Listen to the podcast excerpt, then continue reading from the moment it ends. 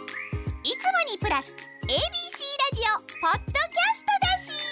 ャストだし未定年図鑑ポッドキャストあの某放送局勤務の方とうんこういう紹介でうちじゃないですよねハローワークへ行こハローワーク、はいその方は政治家なられたかなうそうだねいやいや今までやってきたことっていうのは決して無駄では伊達じゃない、うん未定年図鑑ポッドキャスト ABC アナウンサーの尾形祐介です博報堂シニアビジネスフォースのディレクターで、えーキャリアコンサルタントの三島かっこ原博子です ABC ラジオポッドキャスト未定年図鑑第9回です、えー人生100年時代を生き抜くためセカンドキャリアをどう生きるかどう輝くか悩めるあなたの処方箋を提案し人生をクリエイティブするきっかけとなってもらえたらと思いますさて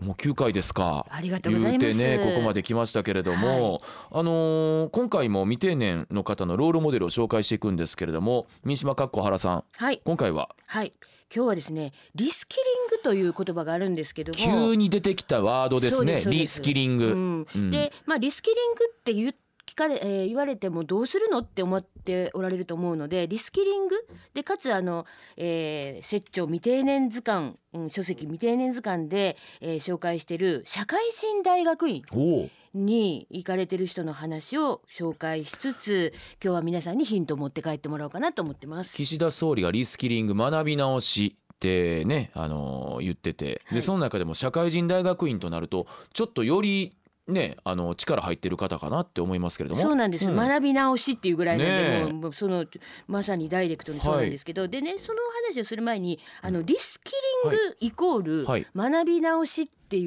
うのが日本の皆さんの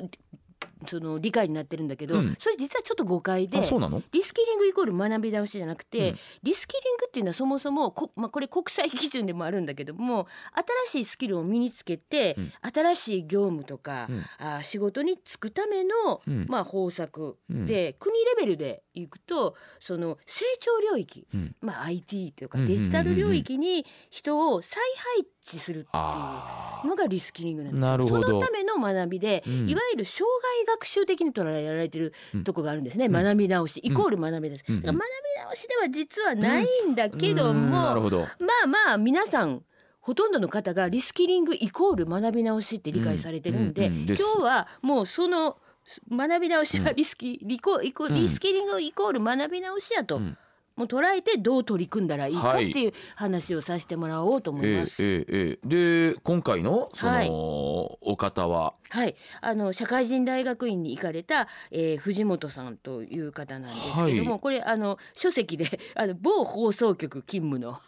方とうんいう紹介を、うちじゃないですよねもう某放某送局放送局あそう某なの放送局の方なんですけども確かに加盟だからねそうはいなんはでいすよ。はいでそのあのその方があー放送局で、えー長年、えー勤務されたスキルを、うんその太らせて、太らせて、えー太らせるっていう、うんそ面白の、えー重ねたスキルうんうんうにん太らせる言い方変えるとトッピングほしてチェンジしてしうんうんうんうんトッピングチェンジっていうことのロールモデルとして紹介あしたいんですあね。面白いリスキリングっていうのとまたこうニュアンス変わってきますねちょっと違いトッまピングすによなね。るトとッねピングになると違うんですね。うんだか今らまでのものにこう上からこう振りかけするそうわいうけこでとすもんです。そういうねことトッピングするっていう。へーはいはいはいでトッピングしたらも盛られるわけだから、うんスキルが太るっていうねうーんそういうことを実践された方で,、でうんこの方はその放送局で、うんえーお仕事されたスキルっていうことで、まあ、事業領域の方とことをされてたんだけども、おそこで、えー大学院、えーは社会人大学院、まあ、これ、えーっと今大阪公立大学私行ってた時は大阪一律大学だったあんいですけど一。大と不大がそうくっつきました、うん一緒に私がなって行ってた時はくっつく前だったんですけども、えええええっとその一大大学院の、うんえー都市経営研究科ほというところで、えーそのお放送局での事業のスキルっていうのを太らせたっていううんうんうんうことなんですようね。あれですかでも大学院に行くって言ったらあの年月はある程度必要になるんですよねえっと修士課程だと2年で2年ですよね、はいこれあはあの働きながらだったんですかそうですあ働きながらですね。それが可能なんですよね、はいうんあの木金土とえっと6時半から授業が始まって。ててはああ土曜日は朝からですね、はあ9時からなんですけども、そのえーっとまあかか火曜日は取らなくても大丈夫かな、木金土お行けば2年間であのいろ論ん文もな書いてもしかしたら大学でいろんなそれスタイルってありますあいろんないろいろあります。実はあのー私の同僚も、えーはえーアナウンサーとして働きながらそれこそ院に通ってておーであのもう辞めてね、はい、えー別職してる人もあいますいましまさたにまさにまさか同じ人じゃないとあ年齢的に違いますけれどあも、はいはい、それもあるし最近は,、えーはやりながらあのオンラインで受けられる授業もあるんですかね。はいありますありまです在宅でできたりとか、うん結構まあこれリスキリングなのかなトッピングそこに含まれるものかどうなのかわからないですけどもいるっちゃいますね。はい、うんあの理想非常に理想的なはいその方もロールモデルになると思うんですけども、だから学び直しという、うんえーことがあの新しいことをやらないといけないうんっていう、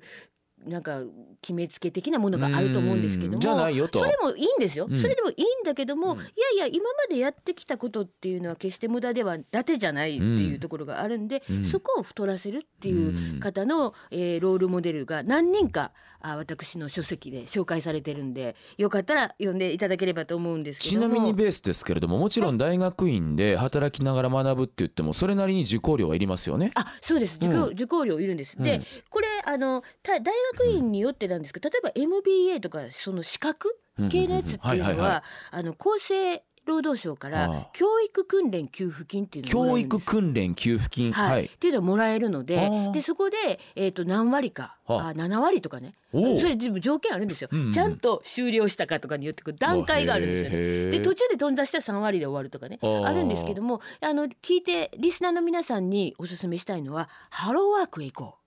ハローワークう、はい、ハローワークに行ったら教はえてくれますあ、あそうなんですか。あのネットでもまあ出てきますけどもまあハローワークに行くといろいろ得られる情報っていうのはあるなんとなくのイメージですけれどもハローワークってちょっと職失ったどうしようかっていうことでいなんかこう行くイメージ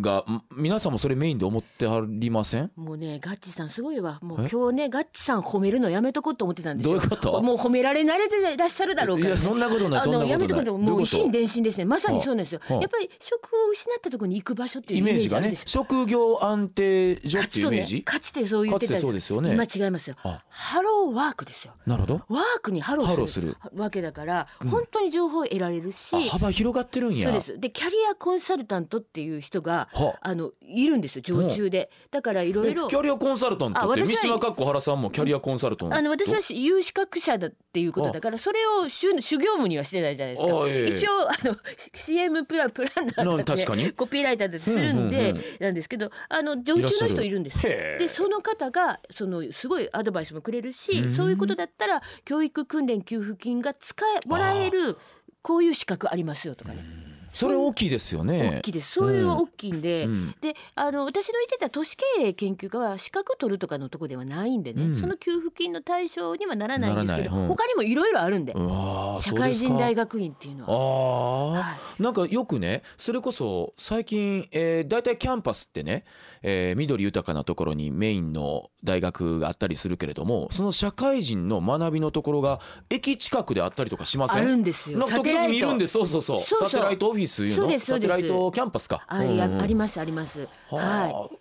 社会人のためのってい。いうかそうですそうです。んあの行きやすいところ。私の、だからえっと一大だったらば大阪駅前第二ビルなんで。やっぱりそうですか、はいはい。だから非常に行きやすい大ところに。阪駅周辺で見ますよねそう他でのすそうで大す学他もの大ね学でもあります。ほうほうほうなのでやはり社会人大学院ということを検討材料にしていただくっていうのはうんすごくいいんじゃないかなと。うんで今までやってきた仕事のキャリアを太らせる。太らせるトッピング、うんうんうんそして、えっと、先ほどあのガッチさんのかつての同僚の方ですか、あはいアナウンサーの方みたいにあの違う領域でも完全に違う領域じゃなくてもうちょっと軽くチェンジするひねるっていうんですそかねの方は政治家なられたかな。全然違う、ね、ちょっとふとあいつかあの人かって浮かぶ方いらっしゃるかもしれないですけれ ども、うんまあまあ、そはいれもよしです。ぐるっもちとろん違うところに行もちくろんの。でだすけもど、あの、これ私の場合もね、実は、あの、四刀流とかで、ちょっとややこしおい教キえてャくリアだでさすいけど、は大い学教員をやってるので、はいはいはい。で、大学教員をやってる中で、えっと、そこを太らせるっていうためにキャリアコンサルタントを取ったんですね、うんまあ、ニーズもあったんでね、ん学生さんからあのしょ相談を受けるっていうのもあったんでうんっていうのはありますけども、だから、えっと、全然違うその政治家になられる方もよしはいだけども、あの延長線上ですよね、今やってることとか今までやってることを延長線上でっていうちなみにこの加盟藤本慎也さん会社管理職54歳社会人大学院に学びに行かれてどういう感じのこう広がりが出たんですかえっとねまだ途中ですねあこのそうな方んやでもねあの修士から次博士か博士あはいあの博士号を取るために、うんえーまた大学院にさらに二年でしょ博士コースえっとね二年とかじゃなそれはいのね、博士コースはもうちょっと厳しいうですよわ2年は無理ですね最低でも3年、あじゃあすんなり、えー修士から博士になったとしても5年そうですねコースおーすんなりでもおーでもあのやはりビジョンがしっかりえうんーあーしてるのすごいでなはいあそれでやはりその100年生きるエネルギーをね100歳まで俺生きるかもしれへんやと思われたんですって、はい藤本さんはそこからですかそのための100年生きるための、えーエネルギーっていうのを蓄えるっていうことで、あのまあビジョンとしては生き方とかそして社会をデザインするってことなんでまさに都市経営研究っていうところを続けてらっしゃる。いやあのね私51歳になりましたでまあ100年それは元気に生きたいなと思ってるんですけどで言うと今までの50年からまだ先の50年考えたら1歳かと思う とはいやなかなかのロングワインディングロードですよい、ね。先は長いよっていうね。感じですすよね。だからその100年生ききるための、うんそのビジョンと、うんそしてそのためのエネルギーはっいていうのをどう蓄えるかっていう。まあ、もちろん100歳まで働く云々はちょっと置いといて、はいそれがもしかしたら80、い、や70ということも十分ありえますから、はいはい。そのまずヒントの一つがそうですかリスキリングでもイメージのリスキリングじゃなくてトッピングこの考え方ちょっと新しくてはい目から鱗だったような気がします、はい、ありがとうございます。未定年、未成年じゃなく未定年。それは定年を前に不安な世代、主に四五十代を指す。その心の叫びが、ああ、聞こえてきます。未定年未成年じゃなく未定年まだ定年じゃない未定年